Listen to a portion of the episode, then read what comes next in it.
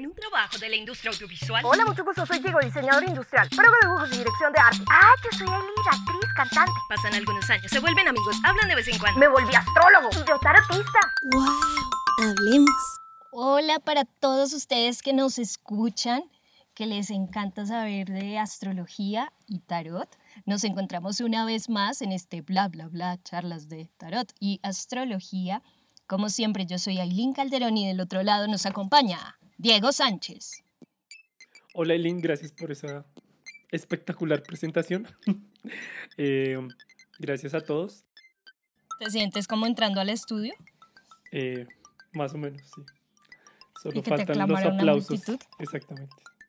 Faltan los aplausos grabados. Muchas gracias, muchas gracias. Bienvenidos a este su programa. Bla, bla, bla. Charlas de tarot y astrología. Gracias, gracias. ¿Cómo está tu día? Y, esas Y la cosas. gente saca la mano y tú pasas y chocas la mano. Uy, choca, choca. no, tampoco, tampoco. Creo que eso sería demasiado. Ah. Yo prefiero esos programas donde es un estudio grande y uno sale como el, el público está bien atrás, pues porque... Distancia social. No, Estamos en bueno. la época de la distancia social. Sí, bueno, yo pensaba también porque en el escenario van a pasar muchas cosas divertidas, pero pues bueno, no importa. Eh, veo, veo, veo. gracias a todos por escucharnos eh, en este capítulo eh, y bueno, no más por ahora. Sin más preámbulos, hemos llegado al sexto arcano mayor.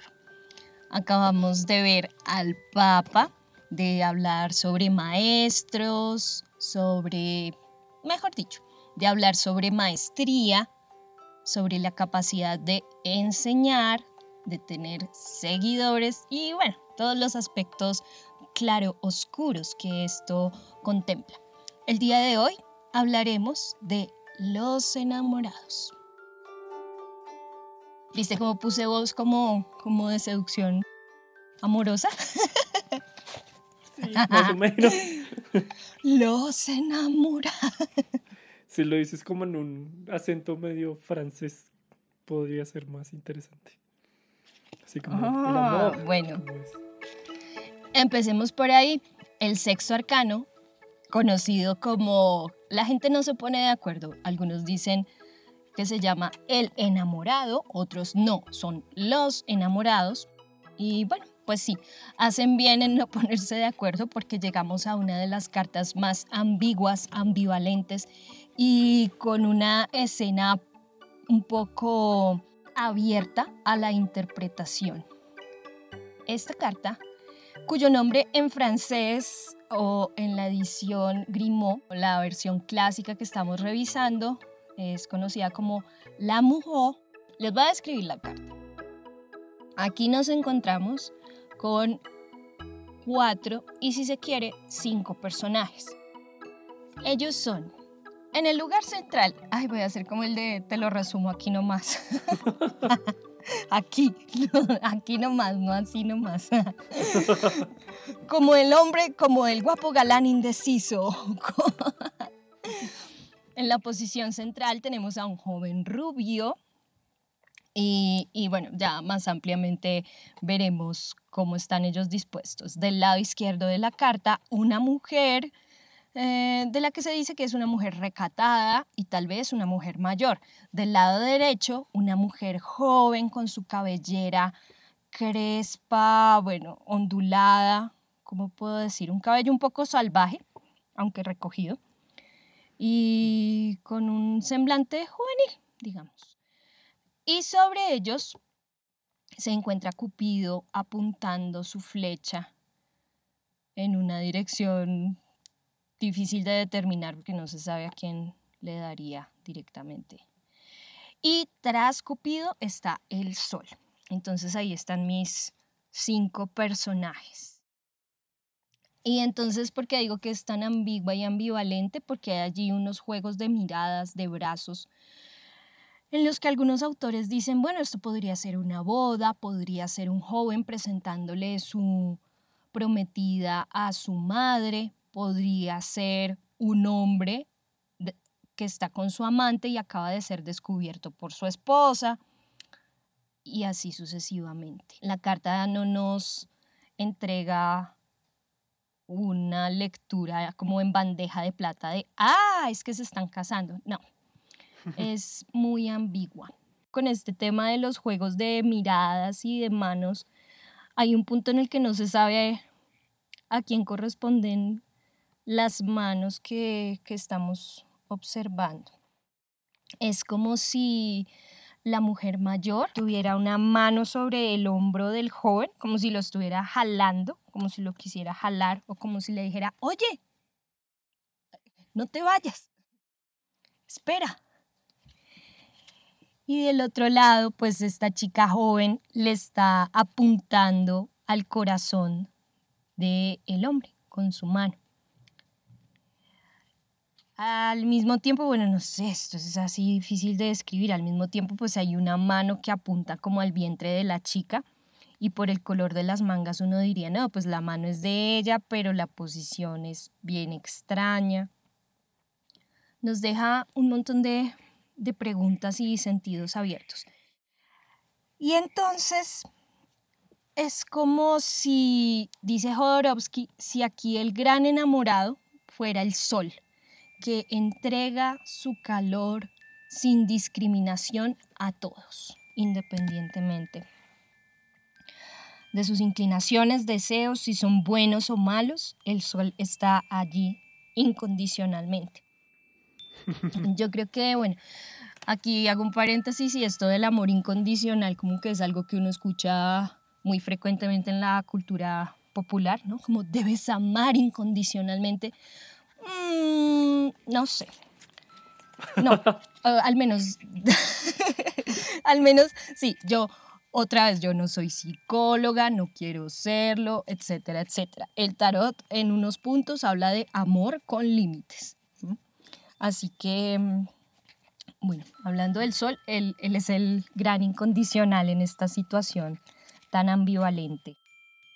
Yo pensaba mientras explicabas la carta que es es, es, es, muy interesante como, eh, como, es, como es de diferente la carta a la visión como estereotipada del amor eh, común, como el amor de Hollywood, como el amor que de una u otra manera está como eh, flotando como un estereotipo como en el ambiente que claro, es, eh, una pareja, los dos se quieren, se aman, eh, se entienden perfectamente y un montón de todas esas cosas.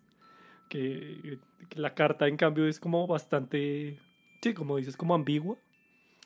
Me parece muy, como muy divertido, porque sí te plantea como muchas eh, preguntas sobre, sobre que, sobre si tal vez estamos viendo como, como que si, como que toda esta, todo este estereotipo lo que hace es como que nos pone como una imagen y nos deja ver como la realidad de las ambigüedades que tienen todas estas cosas, pero bueno.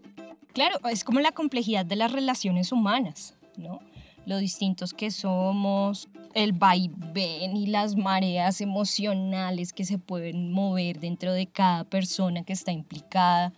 Tú puedes estar perdidamente enamorado de alguien ese alguien también de ti, pero esa persona tiene una manera de querer que no es como la que más se amolda a tus necesidades. Sí, además eh, un poco también tiene que ver como con, las como con la generalización de algo tan personal, ¿no? Que yo personalmente, pues viéndolo como más astrológicamente, aunque también personalmente, eh, siento que lo, que ha hecho ese estereotipo, como con además pues muchas otras cosas, eh, es como intentar amoldar eh, ese sentimiento como llamado enamoramiento, ¿no?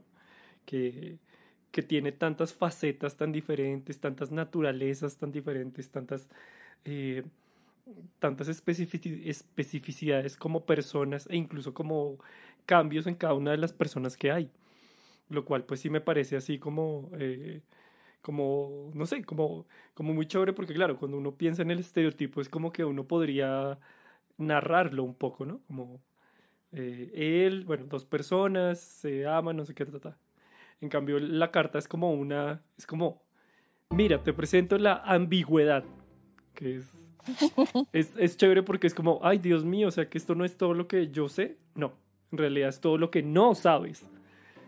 Todo lo que es un poco confuso y, y raro y cambiante. Y claro, es que, pues sí, como cuando tú hablabas de la carta, claro, es como que está el sol y el, eh, el amor incondicional y está este Cupido. eh, y hay tres personas y no sé, como que todo es así como, uy, Dios mío, como que esto no era como me lo habían contado. Que es como esa, cuando. Las personas despiertan, le- ven muchas películas de Disney y luego despiertan y se dan cuenta que la vida no es así. o, bueno, no sé. Ay, sí, me incluyo. en, en mi carta de los enamorados de Disney habría un príncipe y una princesa, y pajaritos y florecitas. Mentiras, no lo sé. Igual aquí tengo también la carta del el tarot Rider. Y, por ejemplo, esta, esta también es, es rara, o sea, a mí no me evoca algo lindo. Hay, son como una especie de Adán y Eva desnudos en primer plano y, eh, y tras ellos hay un, un paisaje como en rojos y verdes y luego tras ellos está un ángel que es rojo, es como de fuego. Yo no sé, yo siento que es como cuando los echaron del paraíso Aquí, aquí mirándola, ¿no? Y entonces aquí llegamos al principal sentido de la carta, que es la posibilidad de elegir. Si ante el Papa estábamos en la apertura del camino espiritual, con los enamorados nace esta puerta a lo emocional y la capacidad de elegir y de poderse uno preguntar quién soy, qué es lo que quiero, qué camino quiero tomar, con quién quiero andar ese camino. Entonces, estas preguntas son como de posibilidades múltiples, como lo es la imagen gráfica de la carta. Y un poco es como si este joven que está inmerso en este juego de miradas y tactos y cada uno de sus pies, así como en la neurolingüística que dicen que cuando uno está en una reunión hacia donde están apuntando los pies es la persona que a uno más le interesa. ¿Has, has oído? Sí, sí. Pues él tiene un pie en cada dirección. Cada mujer le atrae por igual, en el caso de que estuviésemos pensando en la elección amorosa. Y es como que este es el punto en el que ya él no le puede preguntar al Papa, no puede ir como en posición de seguidor como estaban los acólitos, porque ya ese momento ya pasó. Ahora él tiene que preguntarse a sí mismo, no tiene quien lo salve. No, si deja que elijan por él, pues ya nos vamos al sentido más, más complejo y oscuro de la carta. Es imperativo elegir por ti mismo. En mi formación hay como un gran énfasis en que es una situación en la que el joven, y aquí valga la aclaración, pues aunque el personaje de la carta es un hombre, pues nunca va a ser como que siempre tiene que ser un hombre el que está en esta situación, ¿no? Esto se aplica por igual a todos. O en situación de papa puede estar tanto un hombre como una mujer y así para todos los arcanos. Entonces es como que esta persona que está en medio de la disyuntiva está eligiendo entre el camino viejo, el que ya conoce, el que ya le funcionó, como esto que yo les hablaba de la numerología del 5 un poco, si hasta el 5 hiciste un camino y otra vez vas a seguir andándolo como lo has andado hasta acá, mira que es, es distinto. O te vas a lanzar a conocer un camino absolutamente nuevo del que no tienes ni idea qué esperar. Y un poco también entonces se refiere a la elección entre los valores de tu familia, mm, lo que te ha sido inculcado, lo que el sistema familiar espera de ti versus tus necesidades, lo que tú sientes que, que está bien y que es coherente contigo. Entonces ya nada más ponerse uno de acuerdo consigo mismo de saber qué es lo que uno quiere es todo un asunto. Ahora empieza a manifestarse muy fuerte la necesidad de, pues, de ser coherente con eso y de elegir. Y antes de ir a la médula, quiero mm, eh, tocar el sentido del número 6. Entonces dicen que Pitágoras le decía al 6 que era el número perfecto. Pitágoras cuando se encontraba con el 6 le decía, oye, tú eres perfecto. ¡Qué guay! Sí, llámeme al número perfecto. Ah, porque tiene un asunto allí donde 1 más 2 más 3 da 6 y eso tiene un nombre. La suma de las partes alícuotas del número da el número. Mm, también tiene esta implicación desde la cosmogonía judeocristiana de la creación del mundo que fue realizada en seis días. Y al séptimo ya Dios se relajó pero seis días fue lo que tomó realizar la creación. Y por otro lado, es la confluencia de dos triángulos. Entonces vimos que el triángulo es la primera figura geométrica y aquí es como si hubiese entonces un le dicen que uno es el triángulo de fuego y el otro es el triángulo de tierra y cada uno de estos simboliza a su vez el principio masculino arriba, fuego arriba, y femenino abajo. O lo dije al revés. Sí, lo dije al revés. El triángulo inferior es el de agua y el superior es el de fuego. Y entonces así, el, el de agua simboliza lo femenino, el de fuego lo masculino, y entonces aquí tenemos como una gran unión de pares pero pues esos pares solo se pueden unir si se escogen conscientemente. Y volviendo al tema entonces de la elección y de este joven indeciso que no tiene ni idea de qué va a hacer, parece como que el gran interrogante, el gran asunto de esta carta es que al elegir una de las opciones está desescogiendo totalmente a la otra. Haces el camino por, por amor te eliges tú, esto es lo primordial. O sea, antes que escoger a alguien, esa elección viene de que te estás escogiendo a ti o estás escogiendo lo que te dicen que escojas, el mandato que trae la familia, porque pues es más cómodo, trae menos problemas, es lo que se espera de ti. La carta te dice también, esto es divino y es muy fuerte para ganarlo todo, tienes que perderlo todo.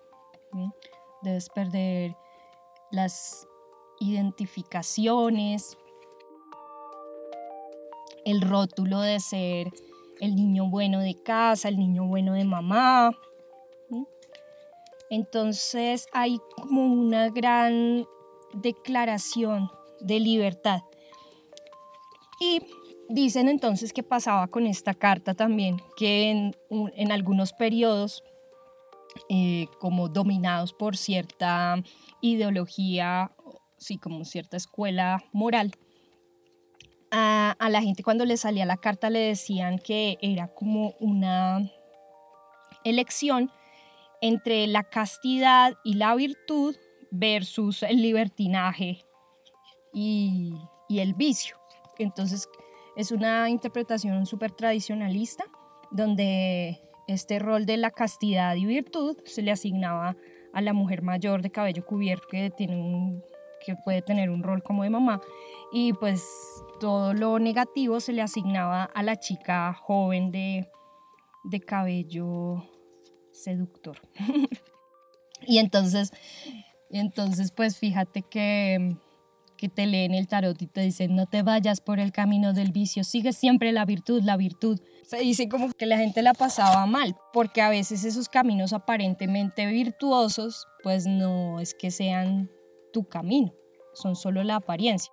O escoges lo más parecido al amor de tu mamá y pues resulta que tu mamá no era la figura esperable de mamá, entonces te juntas siempre como con una sustituto de tu mamá que tiene los mismos defectos y que te trata igual que ella.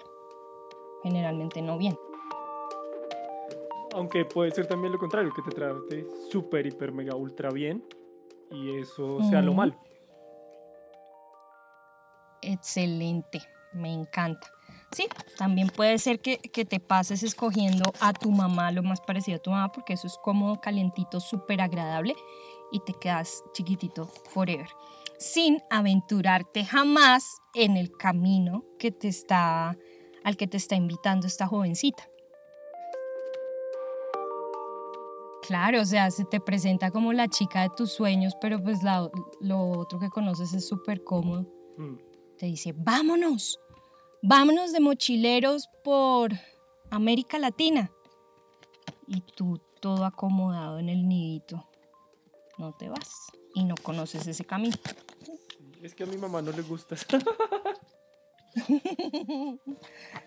Sí, sí, claro, casos, casos se han visto. Y así como para, para seguir cerrando el sentido de la carta, les voy a decir que sientan su corazón. Sí.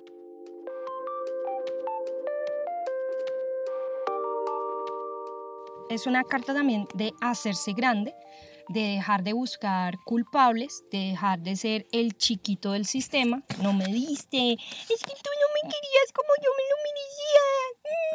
Mm. ¿Sí? Es apersónate de tus elecciones. El lugar donde estás es porque lo estás eligiendo.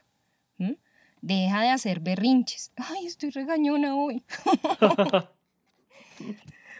Bueno, pero es una carta de, de hacerse grande, de dejar de buscar culpables afuera, dejar de identificarse con los conflictos familiares y hacer elecciones de vida coherentes con lo que alumbra y hace latir y calentarse nuestro corazón. Ve, qué bonito. Eh, no, pues no creo que haya sido tan regañona. Creo que bueno. Eh, bueno, eh, no, pues a ver, yo pues sí quería decir como que, um, no sé, como cuando habíamos hablado de esto y como equiparando astrológicamente, lo que a mí primero se me ocurrió es como eh, volver como a la idea como de la madurez, Eh, pero a medida que íbamos como charlando, eh, sentí que apareció como otro significado que me parece muy interesante, que a ver, el- de lo que voy a hablar es como un, tiene como un significado muy ambiguo también, que creo que se parece mucho como a lo de la carta, pero no solo por la naturaleza de la, eh, del elemento, sino además de eso porque, porque hay muchas versiones para definirlo, eh, que, es, que es el ascendente. Entonces, eh, creo que cuando uno empieza a estudiar astrología, eh, pues una de las primeras cosas que empieza a, a aprender es que pues uno no solo es el sol, ¿no? No solo es el signo que le dicen a uno en todas partes, en los horóscopos y eso, ¿no? Libra, te vas a enamorar. Escorpio, te van a traicionar y eso, ¿no? Sino que además de eso está como el, eh, como el ascendente, que eh, se calcula con eh, la hora en que uno nació. ¿Sí? Ahí en astrología por, ese, por eso ese dato es tan importante. Pues porque también se calcula lo demás, pero pues es como lo, lo, lo segundo que uno suele aprender, o, o tercero, porque a veces es la luna, pero en general el ascendente es como, oh Dios mío. Y el ascendente es una cosa que eh, enseñan de muchas maneras. Hay gente que dice como, no, es que es la máscara con la que tapas no sé qué y que muestras al mundo y no sé qué. Eh, hay otras personas que dicen, no, en realidad es cuando te quitas la máscara y en realidad eres no sé qué, ¿no? Eh, hay gente que le da como un tinte más como de, como ambiental, que, es, es, es interesante, pero tiene que ver más como con eh, lo que te pasa en vez de lo que eres. Y eh, otro de los significados, que es el que yo uso, y es el que me enseñaron, y es como que también con el que me siento como más cómodo o fluyo más, y es que el ascendente es como eh, el, el camino que se te abre para transformarte, ¿no? Para evolucionar, que eso es importante. Entonces, eh, por ejemplo, digamos, eh, Eh, hay una persona que es Tauro, por ejemplo, eh, y pues siempre ha leído todo sobre Tauro. ¿Te gusta comer? ¿Te gusta dormir? ¿Te gusta comer después de dormir y dormir después de comer? Y esas cosas. Eh, pero entonces, eh, de pronto un día se hace una carta astral o lo que sea, y descubre que es ascendente, no sé, dime un ascendente tú, el que sea. Aries. Bueno, entonces, bueno, entonces es ascendente Aries, ¿no? Entonces, eh, ¿qué pasa? Que entonces eh, empieza a decir como, pero yo no soy Aries, yo, yo esa energía pues no, no, no la conozco, no. A mí me gusta comer y dormir. Entonces ahí, ¿qué es lo que pasa? Que el ascendente es como una energía que va, que, que lo que hace es que aparece para moldear a las personas, ¿sí? Como para sacar esa otra naturaleza que es muy personal.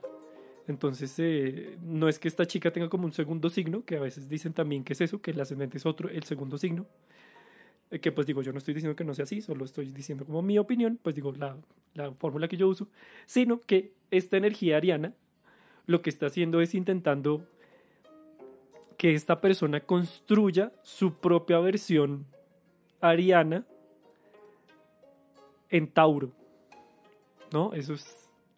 Entonces, eh, lo que dicen es que cuando una persona nace, eh, pues cuando una persona va creciendo, por ejemplo, esta persona que es toda Tauro, entonces podría ser toda tranquila, relajada, práctica, como muy eh, decidida también. Se le empiezan a presentar situaciones donde tiene que ser agresiva para sobrevivir. O se le presentan personas que son agresivas. Eso es porque la energía ariana está como alrededor y le quiere enseñar algo sobre su lado ariano. Sí, entonces suele pasar que en los primeros años de la vida, pues como en los primeros 15, 20, esa energía se vuelve un poco adversa, ¿no? Eh, entonces ahí uno, uno como que intenta luchar y, la vida le se la pasa colocando colocándole como esas energías que son como eh, un poco como un eh, no sé, como un escultor que quiere como tallarte y, que, y moldearte un poco. Eh, pero entonces uno en general se resiste, porque uno tiene su identidad solar, que bueno, a veces es lunar, y, pero eso es otro tema.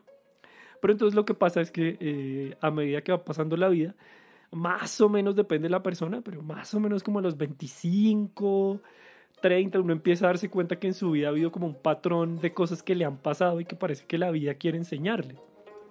Y que uno se resiste.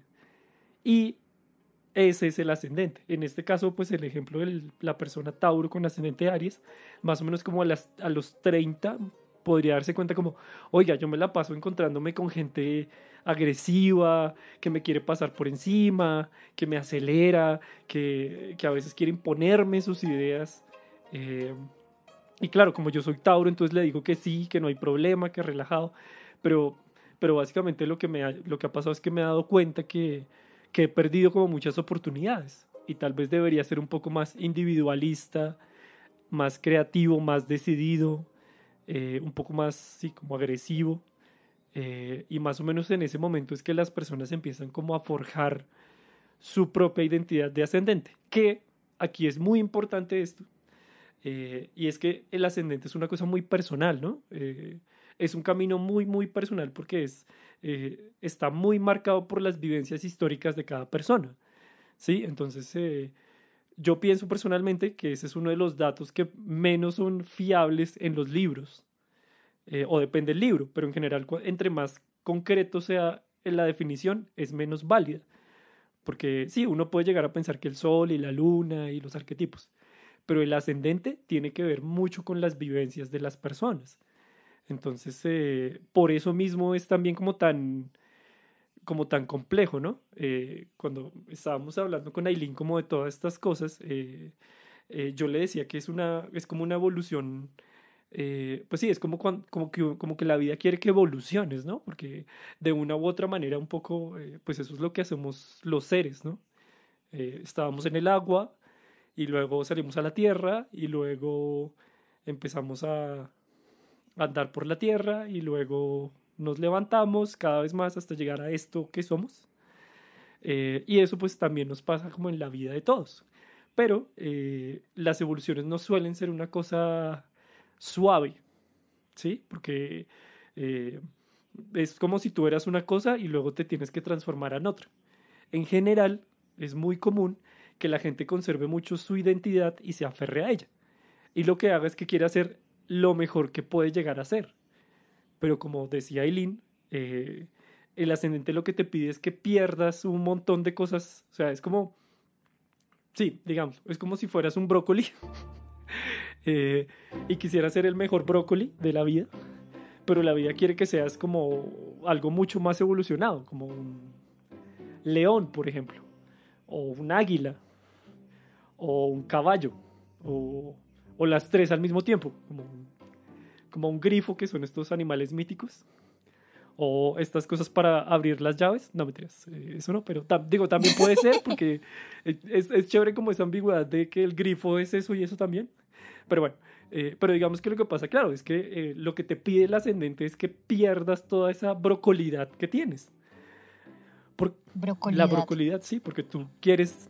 Dícese de... Sí, es como esa identidad brocoliesca, que es como verde y con mucho hierro y esas cosas pero es como no, o sea, tienes que pasar al otro lado y, y que te salgan alas y que te salga un pico de águila y que te vuelvas como un león también. Y eso es muy difícil, porque la gente le tiene, en general le tiene mucho pavor a eso. Porque, pues porque convertirse, o sea, dejar, de, dejar la brocolidad es, es muy pavoroso. Y entonces la gente, pues es muy común eh, que la gente se aferre como a, como a su brocolidad, que en general puede ser su sol, ¿no? Entonces, en este ejemplo puede ser que esta persona Tauro se aferre mucho a ser Tauro. Muchísimo, muchísimo, muchísimo. Pero entonces como un brócoli que se aferra con sus manitos de brócoli, sus dientes de brócoli, sus ramitas de brócoli a no dejar de ser brócoli. Y entonces la vida se la... ¿Y se le rompen? Eso puede pasar. Entonces la vida lo que le hace es que le envía cada vez más vientos para que, o mareas o flujos para que ande, para que avance, para que empiece su proceso de evolución. Pero la gente se aferra. Eh, es muy común, es muy común. Y entonces lo que pasa, como pues pasan muchas cosas de la astrología, esa energía empieza a verse como enemiga. Porque uno siente que, que la vida, pues sí, es como, pues la vida, claro, la vida está atacando tu brocolidad, pero pues claro, tú sientes que te está atacando a ti, pues porque tú sientes que tú eres esa brocolidad, o sea, tú eres un brócoli y la vida quiere que dejes de ser un brócoli, en cierta manera pues sí está atacando esa parte de ti que es tuya. Pero de otro lado, pues lo que quiere la vida es que evoluciones y te vuelvas un animal mítico con cabeza de, con cabeza de águila y eh, alas y cuerpo de león y no sé si tiene patas de caballo, pero no estoy seguro pero es esta cosa que además es un animal mítico, mágico, que además tiene el mismo nombre que una cosa para sacar agua en un lavamanos. Pero bueno, eh, digamos que eso es como lo, lo medio básico para empezar, diría yo. Le duele al brócoli convertirse en todo eso, ¿no?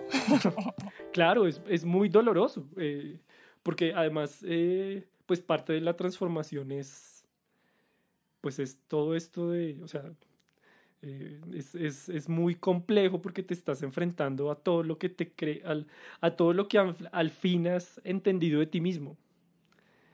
Eh, hmm. Entonces es, es, una cosa compleja porque, bueno, digamos, yo, yo personalmente soy Aries, entonces eh, tengo el sol en Aries, entonces para mí es una cosa muy...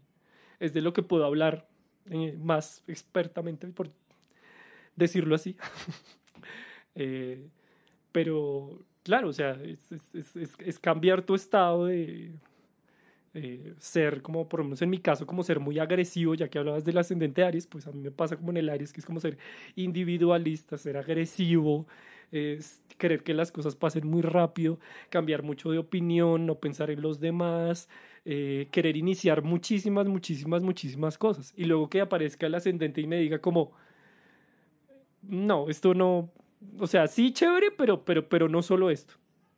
O sea, quiero que te transformes en otra cosa. Es, pues es real, es un proceso, eh, sí, sí, doloroso. O sea, la palabra doloroso es chévere porque eh, no es como que sea solo un proceso de sufrimiento, ¿no? Es, es, es, una cosa que tiene un fin, porque, porque también, pues, si no pasas ese proceso, pues no te vas a, no vas a descubrir o vas a forjar todos esos dones que podrías tener que, pues, son increíbles. ¿Y cómo llegamos a esto, Diego? O sea, ¿cómo llegamos a equiparar a los enamorados con el rol del el ascendente? Pues sí, se entiende, ¿cierto? Pues sí, lo que pasa es que, a ver, eh, pues digamos, lo que partimos un poco es que, pues lo que tú decías de los enamorados es que eh, hay que escoger lo nuevo y dejar lo viejo, ¿no? O sea, hay como dos caminos de, pues hay como dos caminos de evolucionar o no evolucionar, que era como lo que tú decías de eh, enamorarse de la chica parecida a tu mamá o a tu papá, digo, bueno, lo que sea, no importa si es chica, chico, lo que sea. Eh, pero en este caso, pues sí, o sea, ahí más eh, astrológicamente, básicamente es como que estás buscando algo que te, que te replique tu zona de confort. Entonces es como que lo viejo, pues es lo que ya conoces y es como, eh, sí, es, es, es, es buscar lo mismo de nuevo, solo que en otra versión. Y ahí es como volvemos a esta cosa que hablábamos como del amor, como este estereotipo hollywoodense, que es como, claro, yo voy en busca de alguien y él me va a mirar y yo lo voy a mirar y entonces nos vamos a conectar y entonces va a haber una pasión y un amor enorme que va a ser al mismo tiempo intenso y bello y entonces vamos a conectar y nos vamos a amar por siempre. Y en medio va a haber un montón de comedia romántica para que la gente pague una boleta y vaya a ver la película. Eh, pero entonces, claro, en este caso, pues es como... Eh, esto es, esa es la zona de confort que todo el mundo tiene cuando piensa como en las cosas amorosas, ¿no? Pero pues es ya llegar como a esta carta y como a los enamorados es pensar en toda esa ambigüedad que es básicamente como estar lleno de posibilidades, ¿no? Que es como escoger lo nuevo. Cuando escoges lo nuevo, pues escoges un montón de cosas que no tienes ni idea. Y, y eso es lo, eso al final es lo maravilloso que tiene pues estas cosas de, de escoger los nuevos caminos porque eh, también tiene que ver con decidirte a tomar tu propio camino, ¿no? Y, y, a no y a no tenerle miedo pues a cometer errores, entre comillas, pues que esos no son errores en ese caso. Ah, porque así lo veas como tú como un error, en realidad estás caminando tu propio camino, que al final es la cuestión de la autenticidad. Y no sé, un ejemplo muy eh, bobo que a veces usan en, pues no es bobo, mentira, es como muy común que usan como en los libros de gerencia, es como la gente que empieza a hacer cosas y se rinde. Entonces le dicen como imagínese que usted hubiera sido un bebé y se hubiera rendido de caminar. Así como, uy, no, sabe que yo ya me he caído muchas veces, me pegué. No, esto, esto de caminar no es lo mío. O sea, y uno, pues sí, o sea, la metáfora es un poco como decirle como, eh, es que caerse es parte de aprender a caminar. Es parte de poner las dos piernas y empezar a temblar y, eh, levantarse y que uno eh, le tiemble todo el cuerpo y luego volverse a caer. Porque cada pequeño paso es fortaleza. Entonces, en este caso, como de los enamorados y el brócoli, era pues como eso, como, es como un brócoli que básicamente lo que quiere es como una vida muy brócoli y enamorarse de otro brócoli y tener hijitos brócoli y ya. Digo que no está mal, ¿no? Solo digo, pues es la naturaleza de la carta y de la cosa. Pero pues llega la vida, o sea, por ejemplo, llega como en tu ejemplo, eh, una chica le dice, ven, vamos, que hay un mundo por recorrer, hay un mundo para transformarse. Y, y entonces tú tienes como a la, a la chica brócoli y a la otra chica que también es brócoli, pero, pero está buscando como, o sea, siente que hay como un camino de transformación. Eh, y ahí pues es esa cuestión de, ¿qué quiero ser? Quedarme siendo este brócoli cómodo, donde ya lo tengo todo en cierta forma conocido, resuelto, eh, ya sé que tengo mucho hierro y que eh, todo lo que tengo que hacer siendo brócoli, ¿no? Trabajo de brócoli, juego como brócoli, bueno, esas cosas. Eh, y en, pero en cambio, volverse como un ser mítico es un camino que al final es como, no es lo mismo, pero es un poco como esos caminos, pues el, como el camino del héroe que también es muy explotado en, el mundo de las películas de aventuras, pero es eso, es como, no tengo ni idea qué va a pasar, pero el camino se ha abierto y, y pues creo que pues una de las cosas más tristes que puede haber en muchos casos es perderse esa oportunidad. Porque después lo que pasa es que esa, esa oportunidad te quiere jalar y tú sientes que te está jalando Y ahí es cuando se rompen los bracitos de brócoli y uno llora y, y entonces empieza a decir como, pero ¿por qué no me quieren como yo quiero? Y porque es que el amor no es como yo quiero que sea. Y porque todas esas cosas, ¿no? Que es, pues esas cosas que es el desen, desenamoramiento de Hollywood. Y que, que algunas gentes no, nunca lo tienen, ¿no? Siempre están como pensando que la vida los traicionó, pero en realidad creo que pues ese, ese, ese estereotipo en realidad que le tapa a uno la cara y le tapa a uno como esa versión de la realidad. Pero pues otra cosa es ir allá y, y decir como, oye, oiga, esto no es como, lo, como me lo han contado. Y ni siquiera es porque esté mal, sino porque yo tengo mi propia forma de percibir el mundo, mi propia autenticidad. Y pues en esa autenticidad es donde está la evolución que de nuevo era lo que tú decías, es dolorosa, pero pues también te das cuenta que puedes hacer un montón de cosas que no sabías, porque también tiene que ver cómo pensar en qué puede hacer un brócoli y qué puede hacer un grifo. Entonces, eh, claro, el paso de uno a otro es terriblemente fuerte, pero tienes que dejar de ser verde para empezar. Eh, y, pero entonces también te das cuenta que empiezas a tener un montón de posibilidades para poder alcanzar y pues básicamente tu mundo se abre a un montón de posibilidades, eh, no solo de la Tierra, sino pues también como místicas, viéndolo como más astrológicamente.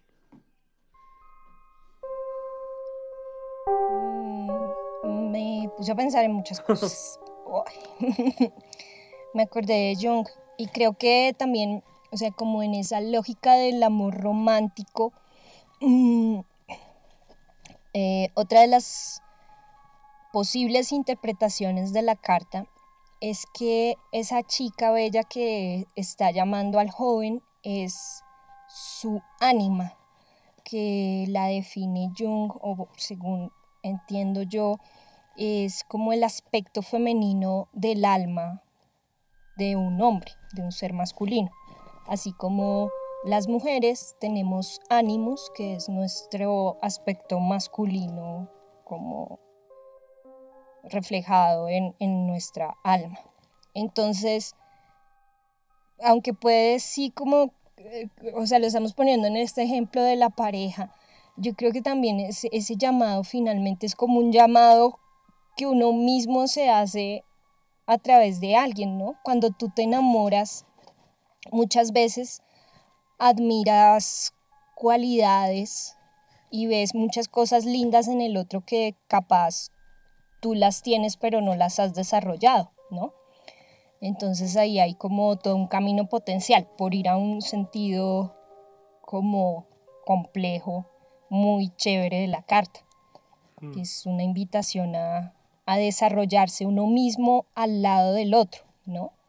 No en esa lógica eh, tan simplista del amor que hemos consumido a través de los medios. Y cuando sacas Continúa, continúa, yo ya ahorita te, digo. Y cuando sacas a colación también este asunto del viaje del héroe, que habíamos pensado en los cuentos de hadas, y es un poco también esta situación en la que llega alguien y le dice al, al chico, al mendigo, al zapatero de, de la villa feudal, no sé cómo se dice en cuento de hadas de la aldea, hay una princesa, nadie ha podido desposarla y se casará con el que tenga el corazón más limpio. Entonces él llega allá por azares del destino y, y le dice, no, chino, tiene que ir a sacarle tres pelos al diablo. y pues él se va y tiene que vivir un montón de aventuras para, para llegar a la princesa, ¿no? Pero pues toma la decisión, toma el paso. Así hay muchas variantes de, del cuento, ¿no? Como de de tener que mm, sortear un montón de hazañas para encontrarse con, la amada, con el premio. Pero pues antes de eso, es, digamos, eso lo vamos a ver un poquito en el 7, pero aquí está ese momento de, de la decisión. Creo que este es como ese paso previo en el que te aventuras, das el paso. O sea, el joven de, de la aldea medieval al que le dicen hay que ir a cumplir unas pruebas, pues él, no sabe si él va a poder arrancarle los tres pelos al diablo. Y cuando, está, cuando baja al inframundo y ve a los ojos a, Satanás, y, pues él no sabe tampoco si, si se va a poder ir vivo de ahí. pero se embarcó en la aventura distinto de pues haberse quedado haciendo lo que estaba haciendo hasta el momento. Entonces esta carta también habla un poco de, de estos viajes que emprendemos en pos de un objetivo, de un sueño, de una relación romántica que pues no sabemos si vamos a vivir por siempre felices comiendo perdices en la narrativa tradicional que conocemos, pero sí sabemos que es un viaje hacia la aventura y hacia la autenticidad y el encuentro con la propia alma, más que con algo externo. ¡Wow! Sabias palabras. Eh, no, yo pues, ¿qué iba a decir? Como, ya se me olvidó, eh, era lo de... Ah, ya, como la versión restringida del amor, que a veces cuando uno habla de los enamorados o el enamorado, claro, también, pues de una se le viene el estereotipo de la pareja y el amor romántico, entre comillas. Pero pues eh, creo que es muy chévere eso que decías al principio, pues que el enamorado de la carta es el sol. Que, que siento que pues es muy válido como en esta situación de, eh, pues de que el amor es mucho más que lo que llamamos amor. Eh, y es, es, eso como de, pues el amor es la aventura, el amor es vivir eh, como las situaciones que te quieren ayudar a crecer, las situaciones que te ayudan a descubrirte a ti mismo, ¿no? Que pues al final siento en, en, la explicación que hacías, pues que es un poco eso es lo que hace el sol. Eh, el sol como un rayo de luz que entra como en un camino y te lo enseña para que tú empieces a andar por ahí. Eso, eso creo que era como lo lo primero que quería decir. Y lo otro que quería decir es como que cuando estabas hablando de la aventura y de este cuento de los tres perros del diablo, que me parecía muy chévere porque eh, eh, en ese cuento pues lo que pasa es que este man pues se va como a esta aventura, además, eh, bueno, ahí pasan otras cosas al principio, pero lo que pasa es como un río, que es el Estigia, no me acuerdo cómo se llama ese río, bueno, no importa. y pasa al otro lado y se encuentra con un, con un señor que está, que está manejando la barca.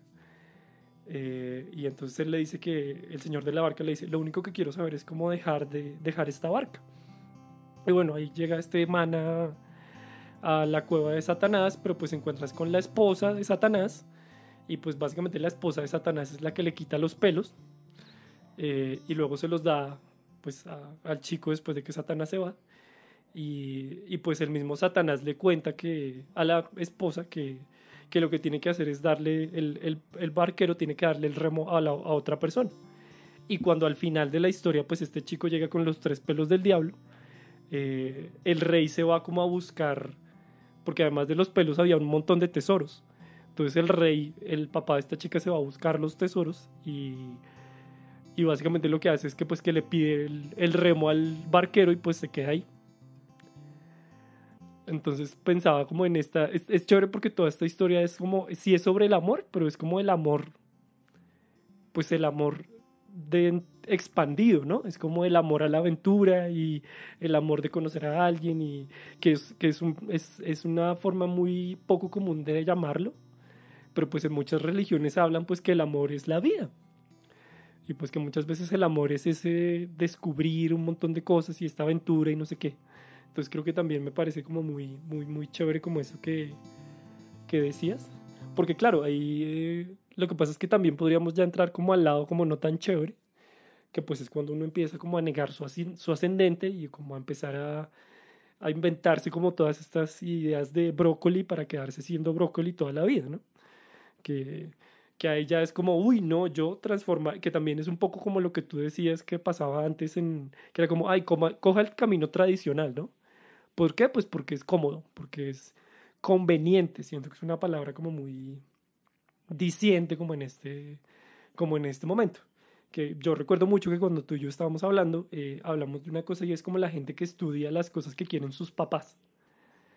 Eh, que eso creo que es un ejemplo así como súper eh, contundente de, pues básicamente como de esa situación de que llega como el ascendente eh, o, lo que sea y te dice como, bueno, este es el camino en que, en que tú decides tu camino de evolución. Y no lo decides tú, sino lo deciden tus papás. Y, tú haces caso. ¿Por qué? Pues porque es conveniente. Es conveniente no pelear con ellos, es conveniente no pelear con, pues sí, con, con la vida. Además, ellos seguramente te van a pagar la carrera o, o, ni siquiera tiene que ser estudiar en una universidad. Puede ser como qué es lo que vas a hacer después del colegio y todas esas cosas, que es como también... Eh, eh, como empezar a enfrentarse como a esas situaciones donde uno tiene, donde lo, donde lo está llamando la aventura, ¿no? Que en el camino del héroe es muy común que que cuando hay un llamado a la aventura, la persona dice que no. Y luego pasa algo que es la que le dice como, no, tengo que hacerlo. es, es, es, mi camino y el camino me está obligando. Eh, pero entonces lo que pasa es que muchas veces, eh, además más como en estas eh, situaciones contemporáneas, creo que todo el mundo se ha puesto de acuerdo para hacer un montón de cosas para evadir la evolución. Y entonces es como, uy, no, no, no, no, no, yo no quiero eso del, eso de los grifos que me hablas, no, yo no. No, yo estoy aquí feliz y ser brócoli está bien, está muy bien. O sea, voy a leerme un libro de esos esotéricos donde me dicen que puedo alcanzar lo que yo quiera, solo compensarlo y desearlo. Y voy a ser feliz.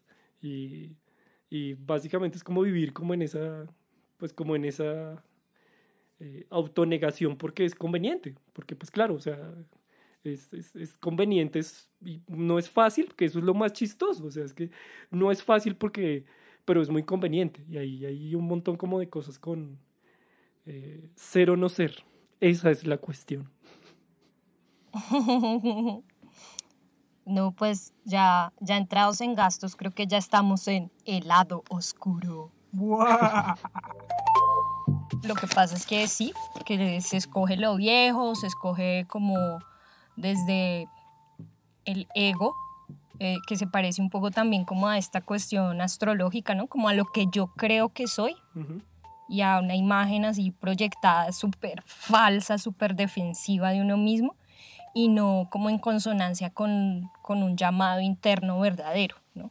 Escoges lo que se espera de ti, entonces sí, eh, tomas elecciones de vida por contentar a la familia, por mantener contento y quietecito y estático el sistema por más enfermo que llegue a estar, que es una posibilidad. Te quedas estático y entonces te esperas a que la vida elija por ti. Estás aburrido en un trabajo que tienes, lo odias, no puedes con nada, ni con tus compañeros, ni con etcétera, ni la actividad, y te aguantas. y te aguantas pues con todo lo que eso conlleve, la amargura, etcétera y llega un día en el que te echan. Entonces, como tú no escoges, la vida escoge por ti. O, o, también entonces tu familia escoge por ti. Pues entonces, como no tampoco te escoges, pues te estás autotraicionando, que puede pasar. Y puede, yo creo que también, eh, como dicen, ¿no? En esos procesos donde hay voy más adelante, donde hay traiciones sentimentales, donde a ti te ponen los cachos, etcétera, es porque antes hay una autotraición.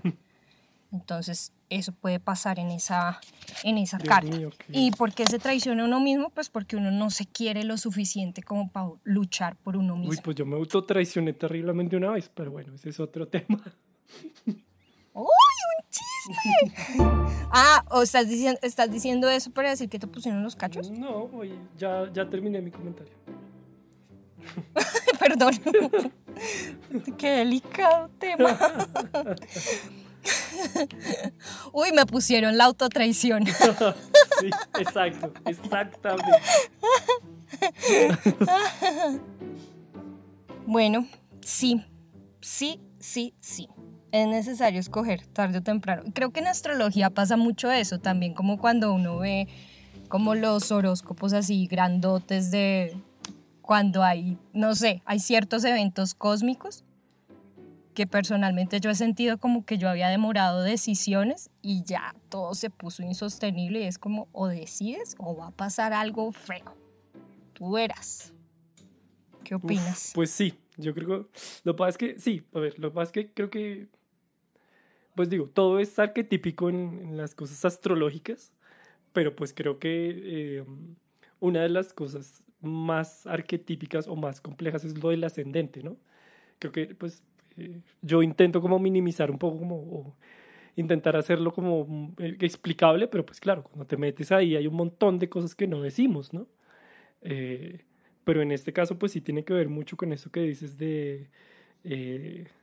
pues digamos que en- existen como diferentes formas de no aceptar como este ascendente, que es lo que tú dices, de, eh, pues de que existen estos, eh, esta energía que se vuelve adversa a ti. Entonces, eh, sí, es, es, es, es algo así como bastante como lo que tú dices, ¿no? Es como me engañan porque yo me estoy engañando.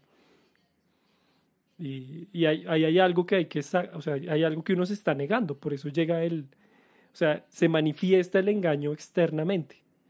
Eh, digo, eso tiene que ver mucho con muchas cosas de, de, de las cartas y pues de las vivencias, pero en la teoría astrológica es algo así.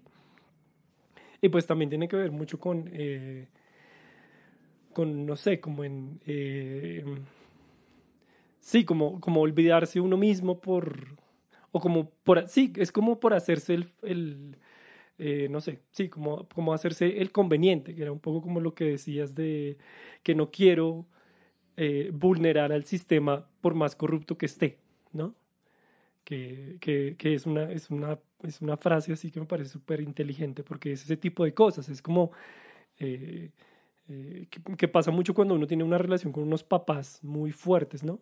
Que pues los papás están viviendo su vida de padres y muchas veces toman decisiones como si fuera el pasado. Entonces, pues sí, es como en, en el pasado era muy común estudiar ingeniería, administración, medicina, porque era lo que hacía la gente respetable. Pero, pero pues ellos ya pasaron por ahí hace rato, pero entonces le dicen a su hijo, hija, lo que sea, eh, pues vas a estudiar eso porque es lo que necesitamos que estudies, pero pues es que ellos seguramente ya no tienen en cuenta cómo es estudiar eso ahora y qué implicaciones tiene. Eh, y pues un ejemplo realmente cruel es ver cómo cuánta gente que estudió esas carreras terminó conduciendo carros en taxis y esas cosas. Eh, o, o tanta gente pues que siente que pues está estudiando como una cosa y, y, muchas veces como hablábamos alguna vez, eh, se encuentran con alguien que estudió lo que ellos querían estudiar y es como, ay, tan chévere, yo quería estudiar eso, ay, tan bonito que es eso, pero nunca lo hice, ay, no sé qué. Y es como, como claro, esa añoranza vuelve y se te vuelve a presentar y, y, creo que lo más triste de todo y pues es un poco terrible es cuando la gente ya da eso por perdido. Como, como no, es que eso yo ya nunca lo hice, ya nunca pasó. Y, y creo que una de las grandes historias de las películas son esas cosas que llaman los comebacks, que no sé cómo sería en español, como la, como la revancha es, no estoy seguro. Que es cuando una persona Ujú. está a punto de rendirse, pero algo la hace volver a levantarse y eh, todo se vuelve así como maravilloso. Que, por ejemplo, la- las historias de gerencia son muy, tienen muchas historias de esas, como de yo pensé que no sé qué y empecé mi vida, no sé qué, a los cin- 48. Y fue increíble, porque al fin me di cuenta que en realidad eso era, eso era lo que había tenido que hacer.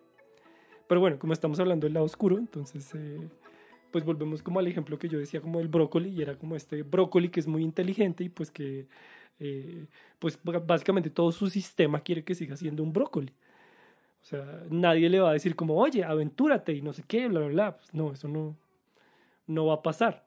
Eh, claro, él tiene que empezar como a pensar mucho, o sea, tiene que desarrollar mucho respeto por sí mismo para poder romper ese sistema, que al final es una cosa muy eh, dolorosa, como tú decías, porque muchas veces hay que romperle el corazón a los papás, eh, porque ellos quieren una cosa, porque también piensan que es lo mejor para ti, pero pues lo que ellos son los que piensan eso.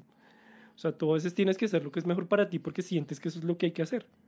Aunque eso sea salirte de la casa, irte a vivir en, la, en, el, sofá de un amigo, eh, tener un trabajo horrible un tiempo, pero, pero eso lo que te da es como un montón de experiencias que te da un montón de fortaleza. Sí, claro, en el lado oscuro entonces lo que va a pasar es como, no, sí, yo soy muy obediente y entonces voy a ser eh, muy verde y, y voy a ser así como muy obediente y me voy a plantar acá y ya. Y entonces, eh, pues claro, todo el sistema es feliz, pero, pero ahí todo se pone como muy terrible porque además creo que una de las cosas más tristes es cuando la vida deja que eso pase. O sea, cuando ya la vida deja como de mandarte como esta energía como, como sana para que empieces la aventura y tú ya la olvidas. Entonces ahí pues pierdes un montón como de puertas que se estaban abriendo para que vivieras. Y no, entonces lo que haces es que te encierras y, y entonces la vida te empieza a enviarte como a como cosas así como para que como para decirte, bueno, usted no lo quiso a las buenas, pues a ver. Ahora yo le voy a enviar una cosa así como para que lo le destruya como la la, situación, que un poco es una cosa eh, plutoniana también, eh, hablando como más como de otro tema, pero es como esa cosa que viene y ya te rompe las cosas con mucha violencia. Eso por un lado, y pues, claro, por otro lado está como la gente que cree que sí se transforma, pero no. Que no sé, también es muy común como esta gente que dice, no, yo me la paso viajando y cada día hago cosas diferentes y yo no soy el mismo nunca y no sé qué.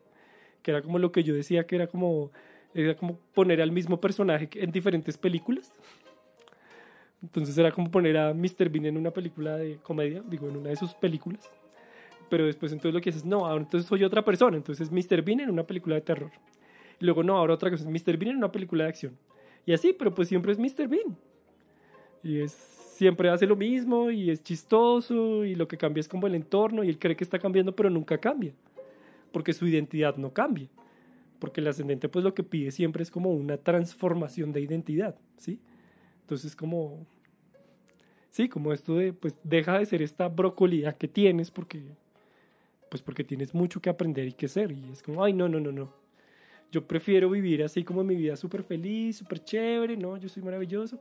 E igual, o sea, eh, la vida muchas veces pues como que un día dice como, oye, todo esto que quisiste hacer no era lo que eras. Y ahí es cuando empieza como a eso. eh, hay, una, hay una astróloga que yo a veces menciono, que se llama Silvia Neira, que me parece así espectacular. Y ella habla mucho de una cosa que... Silvia Neira. Sí. Silvia Neira. Eso. Eh, que ella dice en alguna entrevista que ella le habla como mucho como al misterio, que creo que esto ya lo he dicho antes también, pero en este caso el ascendente es importante porque es eso, es como eh, uno tiene mucho, o sea, uno tiene un gran camino de evolución enorme y con muchas posibilidades, pero, pero cuando uno lee como cosas astrológicas no se las lee a la persona que está enfrente de uno, se las lee como a las posibilidades que tiene esa versión de esa persona en este momento porque haciendo como otro símil chistoso, es como si fuera un libro y uno siempre lee la misma página.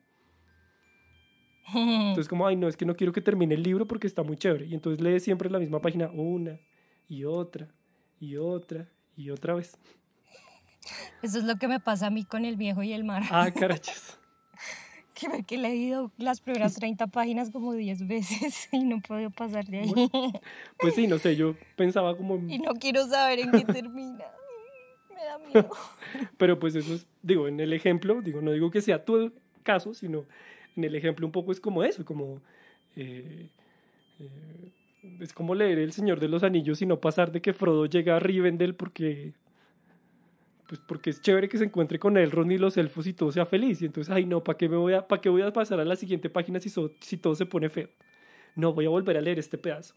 Ay, sí, Gandalf y no sé qué y bla. Y es como, pero pues si lo chévere del libro es leerlo todo y, y- y desesperarse y llorar y reírse y aburrirse y luego volver a cogerlo y todo eso. Entonces en este caso es eso, es como eh, el, el lado oscuro lo que haría sería como quedarse ahí, que pues es, es, es, es muy triste eso porque pues hay mucha gente que siempre que se queda como en la misma página. Y es como esta gente que uno ve, no sé, 10, 20 años después y son los mismos. Así, Sí, yo pensaba... ¿Puedo Claro, intervenir? no, ya terminé, digo, ya, fin. Pensaba, mm, bueno, que tú das ese ejemplo de la administración o de las carreras respetables, pero creo también que esos paradigmas se actualizan de acuerdo a las épocas o a las culturas.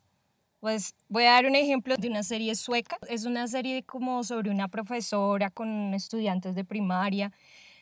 Y entonces hay unos papás que obligan a su hija de 11 años a ser una activista y a hacer huelgas de hambre. Y entonces cuando la maestra interviene dice, no, es que ustedes son la versión actualizada de los padres que obligaban a los niños a tomar clases de ballet, de esgrima, de etcétera, etcétera.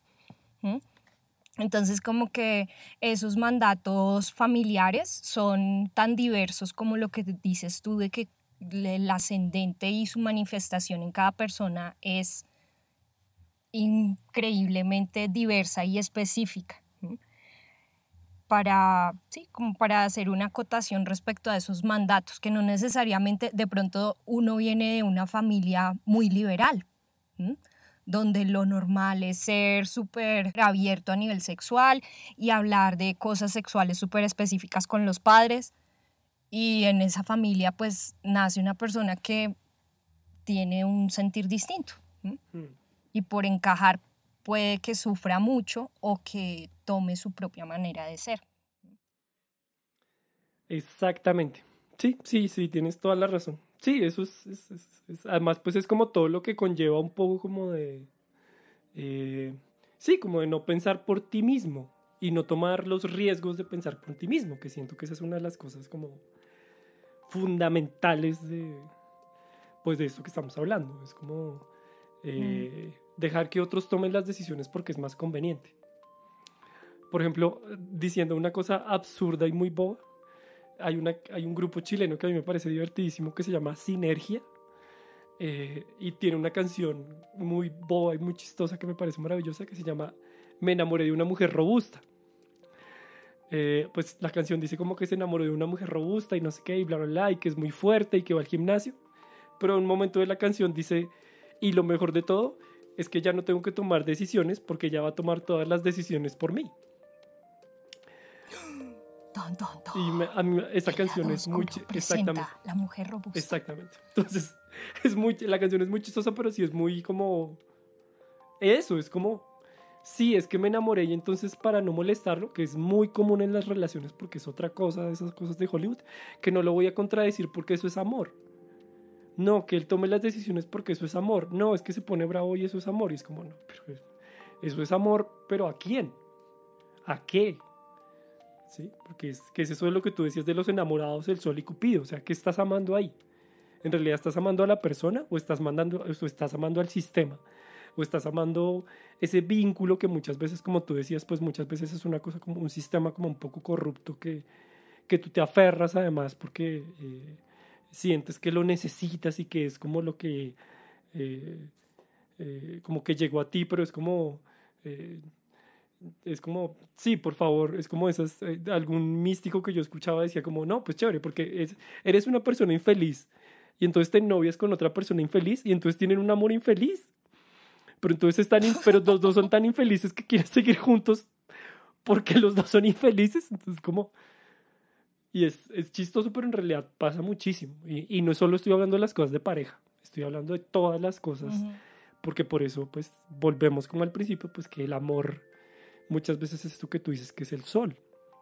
Entonces, es, claro, es esta cuestión así como de eh, aferrarse como a la cosa y, y no dejarla ir y, y, y, olvidarla y olvidarse uno y, y uno, y pues también lo que pasa también es que uno pierde la valentía.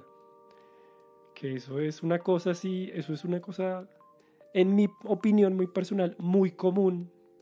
Eh, eh, en estos tiempos, bueno, en general creo que siempre, pero en estos tiempos cuando están pasando estas cosas de la cuarentena o post cuarentena, eh, hay un gran temor a adaptarse. Porque uno, porque la vida es tan, ha sido tan hábil que te ha convencido que ser, lo que ser el mejor brócoli del mundo es lo mejor que te puede pasar. Porque quédate calladito y haz lo que tienes que hacer en este gran engranaje de la vida mientras estamos acabando con el planeta, que es lo que decías del sistema corrupto. Entonces, como no, no voy a tomar mis decisiones, sino básicamente voy a hacer lo mismo que me han enseñado la televisión, el internet y todas las cosas. Entonces me voy a quejar, voy a hacer un canal de YouTube donde me voy a quejar. Voy a ver televisión y voy a estudiar algo y voy a seguir haciendo lo mismo mientras todas las personas pues dejaron que las decisiones las tomaran otros y no, y pues claro, en estas situaciones de pandemia, pues lo que ha pasado es que la vida le, le está diciendo como al ser humano pues que se renueve, pero pues la gente tiene pánico porque eh, prefiere aferrarse como a lo conocido, hacer este brócoli que en vez de ayudar a que la vida florezca es un brócoli transgénico que lo que está haciendo es plantarse y reproducir esta transgenidad en vez de decir como, oiga, no, esto es un sistema corrupto y, y, y, ponerme un poco como contra eso es, eh, es complejo y es difícil, pero pues yo lo necesito, pues no es solo, no es por el sistema, es por uno mismo y como por las posibilidades que uno puede tener al volverse como un grifo, creo yo. Y, ya, creo que eso, sí, algo así. Sí, cerrémosle la puerta al lado oscuro allí donde mucha gente se queda bebiendo la sopa de la infelicidad. Sí, además creo que también es una cosa pues que yo a veces lo menciono y es que uno tiene que ser muy considerado con uno mismo. Hay que ser muy compasivo con las transformaciones, porque tampoco es una cosa así como, ah, me va a ir muy bien y voy a hacer muy bien. Y no, pues claramente, o sea, eh, la brocolidad transgénica del mundo es muy fuerte. Y, e ir contra ella es una cosa muy compleja. Y, uno tiene que ser muy compasivo como con uno mismo y decirse como, oiga, estoy pasando un proceso muy difícil, muy complejo. Está bien sentirme mal, eh, sentirme que no puedo, sentirme que es difícil, porque eso también lo que hace es que te da la posibilidad de poder eh, recuperarte. Porque muchas veces eh, está al lado contrario, es como, no, me voy a exigir y me voy a exigir y me voy a exigir. Pero pues ahí lo que pasa es que te quedas como sin energía, que es que es también lo que pasa como en las aventuras, ¿no? O sea, eh, caminas y caminas y caminas y caminas y pues nunca duermes. Hasta que un día te desmayas ahí porque pues nunca fuiste capaz de dormir un rato pues para recuperarte y sanar tus heridas pues de todas las cosas que te van a pasar, pero pues es, ese es el camino del aventurero, ¿no? O sea, te, te enfrentas contra algo difícil, pero eso no es fácil. O sea, la misma dificultad lo que hace es como decirte, bueno, no lo vencí o lo vencí, pero pues también tengo que darme mi tiempo para recuperarme, calmarme, eh, sanar las heridas y pues seguir el camino. Hace rato estoy pensando también en, no sé si viste, tiene que ver con todo lo que estás diciendo. Eh, no sé, hace no más de dos semanas en Italia se graduó de filosofía un anciano de 96 años. Siempre había querido estudiar filosofía, pero las circunstancias sociales y de vida no se lo habían permitido, ya que desde muy joven primero creo que fue reclutado por el ejército y luego se vio obligado a contribuir económicamente a su familia, sosteniéndolos a través de un trabajo como empleado ferroviario, ¿no? A veces también, es que, no sé, pensé como que puede sonar muy, ah, es que los papás obligan a la gente tal, no, pues a veces es que sabemos que la vida es tan diversa, a veces tan exigente, pero lo que quiero resaltar de esta historia es cómo con fe y alegría uno se embarca en una aventura académica a los, duró estudiando tres años, a los 93 años dijo, voy a empezar porque esto siempre me ha gustado. Y ahora el señor eh, que se va a dedicar a la escritura.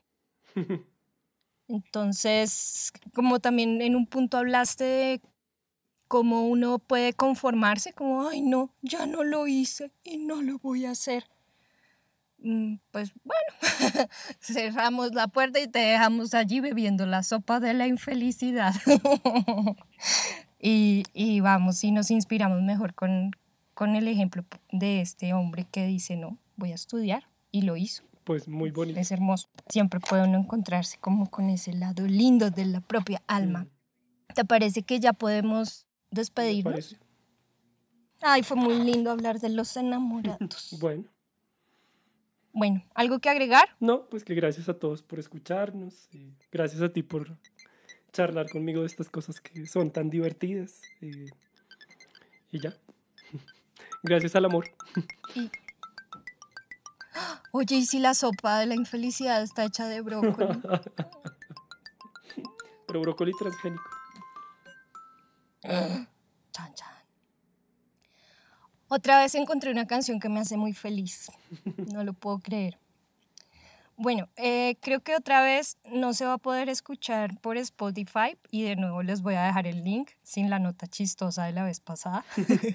si tienen oportunidad, échenle un vistazo a la letra de la canción que me parece que en verdad es perfecta para esto que hablamos hoy.